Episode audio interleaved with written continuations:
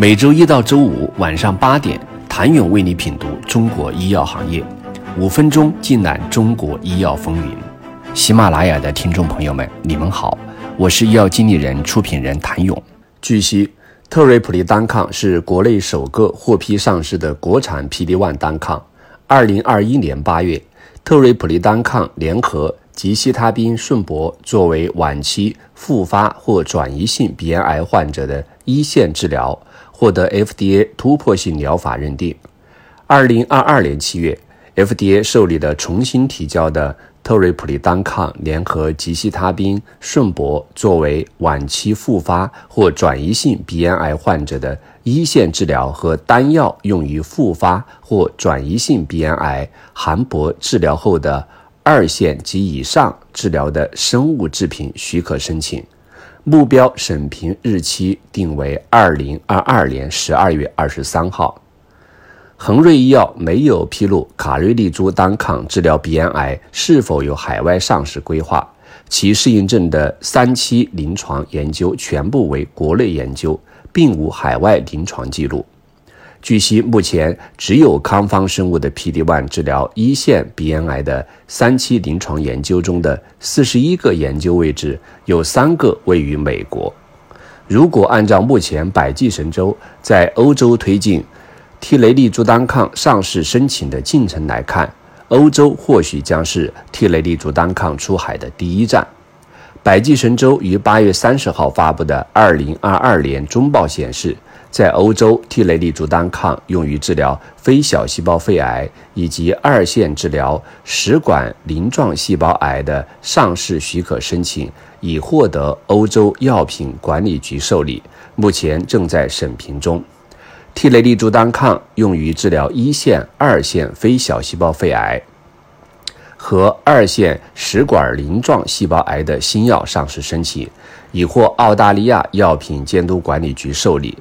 在与诺华的合作下，英国药品与保健品管理局已受理替雷利珠单抗在英国用于治疗一线、二线非小细胞肺癌和二线食管鳞状细胞癌的新药上市申请。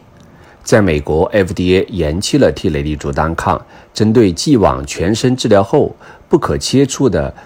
复发性局部晚期或转移性食管鳞状细胞癌的生物制品许可申请审批时间，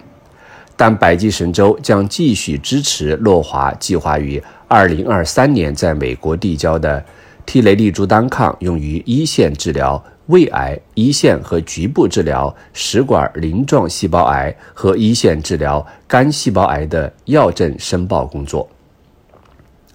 此外，在 FDA 延期百济神州的食管鳞状生物制品许可申请审批的同时，诺华决定暂不推进原定于今年下半年在美国递交替雷利珠单抗用于二线治疗非小细胞肺癌的上市许可申请的计划。据报道，FDA 认为百济神州主导的临床研究在患者数量和使用的标准治疗方面没有充分反映美国人群特征。